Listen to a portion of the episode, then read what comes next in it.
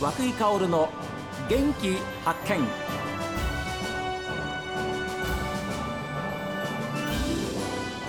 こんにちは和久井薫です。和久井薫の元気発見。この番組は私が発見した北海道の元気な人と出会っていただきます。昨日に引き続いて先週月曜日12日に函館市民会館で行われましたインクルージョンスペシャルトークショーの模様をお送りいたします。インクルージョンについてのおよそ1時間半にわたるトークを行ったんですけれどももう会場はですね250人以上の方がもう参加してくださいました。ありがとうございました。函館市長大泉潤さんインクルージョン未来推進機構代表島真一郎さんをお迎えして私が少しお手伝いをさせていただきました。さあそれではその模様をどうぞ。インクルージョン、はい、まだ日本では馴染みのないとか少ない言葉ですよね、はい、はい、まずは知ってもらう耳にする機会を作っていくことが大事だと思います、ええうん、で函館も去年えー、そういうことで私もあのインクルージョンのこの会を立ち上げて、えー、私が思ってるのはインクルージョンというのはあのジャンルでいうともうもう全ライフステージっていうかな。それから全世界に普遍的に必要なテーマ。で SDGs ってだいぶ馴染みに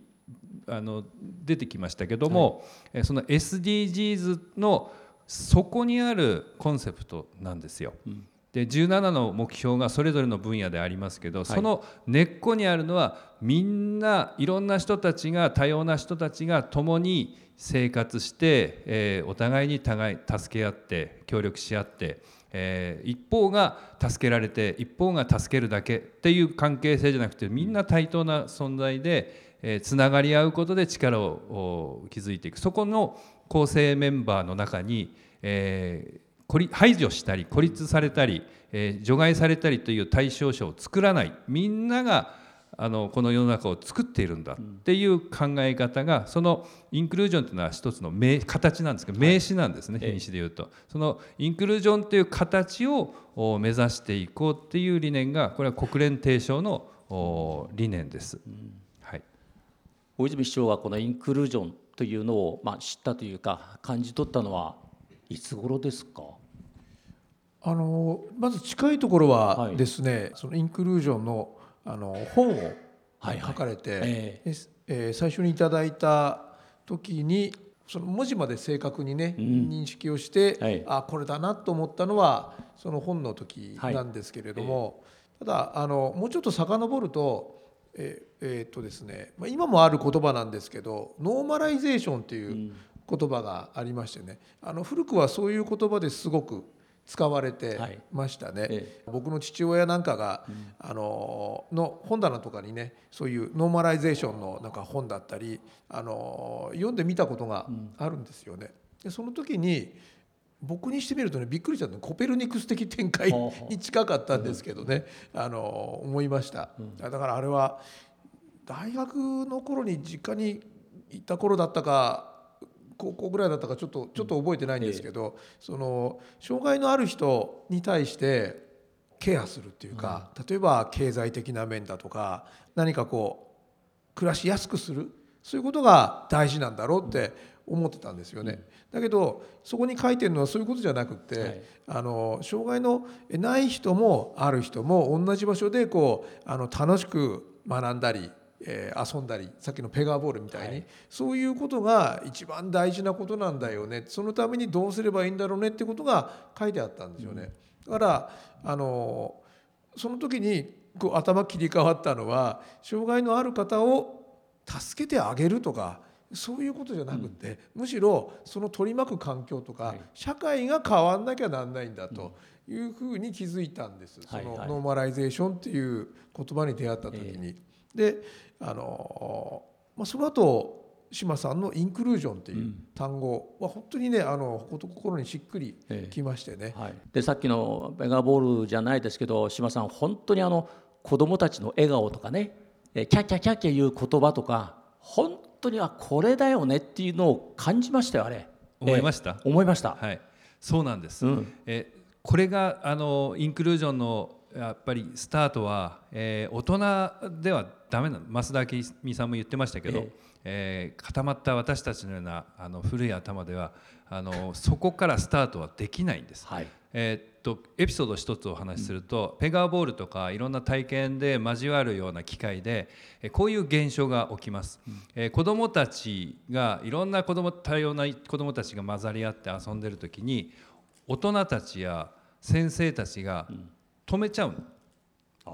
手を手を出しちゃうっていうか。っていうのはどういうことかというと気遣いなんですけど、あのあの子はこういう障害があるからそういう失礼なこと言っちゃだめだよとか、うん、こういうふうにあのしなきゃだめよとかこれしちゃだめよっていうふうなことをあの子どもたちが触れ合う前に制御しちゃうのは私たち大人たち、はい、親たち、うん、先生たちなんです。そそういう親たちを見て私ちょっと待ってって見ててって子どもたちの力を信じてって言ったらなんてことはない今日のペガーボールのようにあのいろんな子どもたちが今日のペガーボールにもいたんですけどもそういう子どもたちもみんな一緒に遊んで、えー、分かり合えて、えーと、助け合う時には協力し合ったり理解し合ったりするんですね。でそういう力ってもともと人間に持っているんです。でそういうものを、えー、やはり別の存在とか、えー、いろんなグルーピングをしてしまうことがその結果あの先入観偏見がそこから生まれちゃうっていうのが今の日本社会の現状なんです。はい、それを大人の人たちに、えー、言葉で今今日説明することも大事だしあの何か物事を読んでもらって知ってもらうことも大事なんですけどもっともっと本質なところは子どもたちの一緒に遊ぶ場を機会を作ってチャンスを作ってそういう場を子どもたちの姿から大人たちが真摯に学ぶだけでいいんです。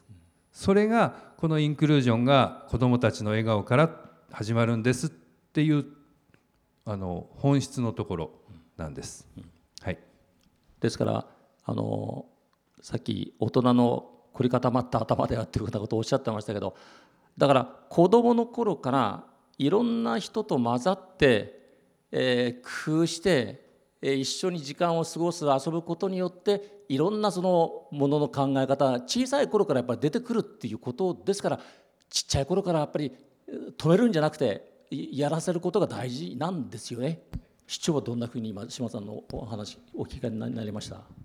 やあのー、すごく大事なテーマだなというふうに思っています。えー、はい。えー、確かですねあれはもう令和3年になるのかな？2021年でしょうかね、うん、あのえっ、ー、と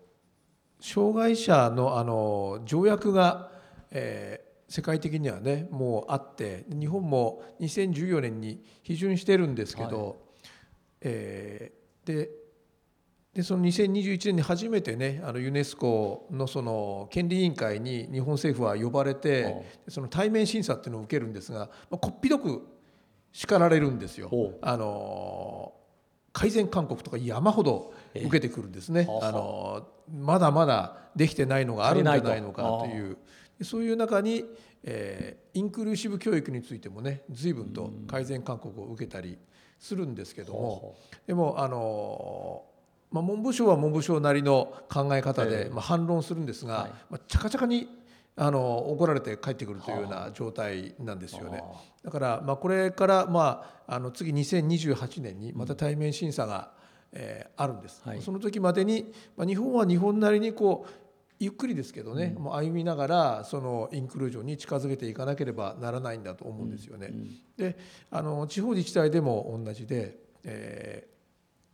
ー、例えば私は今あの首長ですけどね首長の立場からできることがあればどんどんやっていくんですがでもそういうなんかこうあのルール作りをねするっていうようなその上から目線だけじゃ本当にダメでですねあのこうボトムアップするというか、うん、えー、お子さんの方とかあるいはその親御さんの方たちがどんどん自ら関わっていくとか自ら行動するそういう参加することで、えー、みんなが分かってくるものなんですよね。ですからあの島さんの活動がどんどんどんどん広がっていって、はい。より多くの人がインクルージョンにこう自らこう触れるっていうかね、そういう機会がすごく大事です。ね特に子どもたちっていうのはあの一気につながる力、はいはい、ものすごいパワーを持っているので、えー、あのものすごい重要なテーマをね今日はあの聞かせてもらったなと思うしペガーボール見せてもらったのもいい体験だったなと思います。はい、今島さんのお話をずっとあの聞いてこられてやっぱり函館市長としてあるいは大泉さん個人でも結構なんですけどインクルージョン今後のその、まあ、目標というか何かございましたらお話しいただければと思うんですが。そうですね。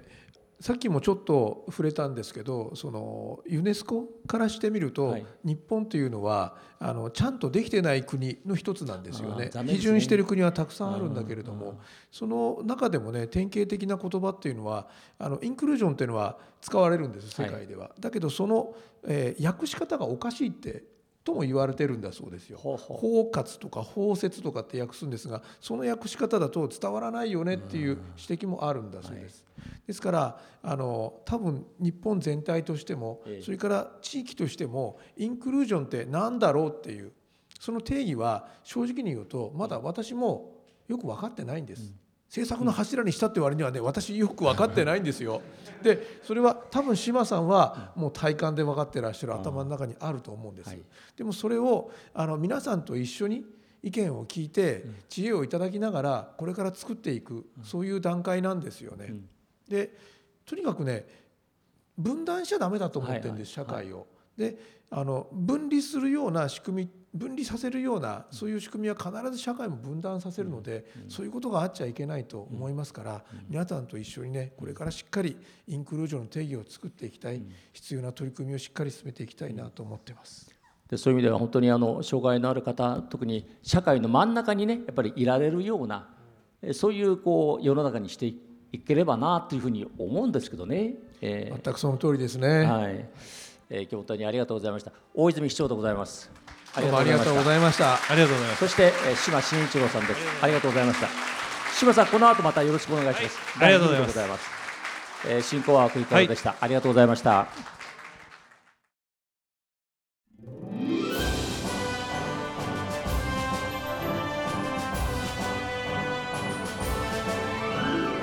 世の中一人ではない。ね、えみんな一緒に生きていくんですよ。一人置いていかないよ。ですから共生というか共存、ね、感謝もあるわけですけれどもそういう思いですからやっぱり人を引きつけるわけですね。だからみんな心を動かされるんです。さあみんな笑顔で仲良くいきましょう。えそんなことだったと思います。ねさあ皆さんからのメッセージこちら。メール元気アットマーク STV.jp genki アットマーク STV.jp ファックスは011-202-7290おはがきの方は郵便番号060-8705 STB ラジオ和久井薫の元気発見までです。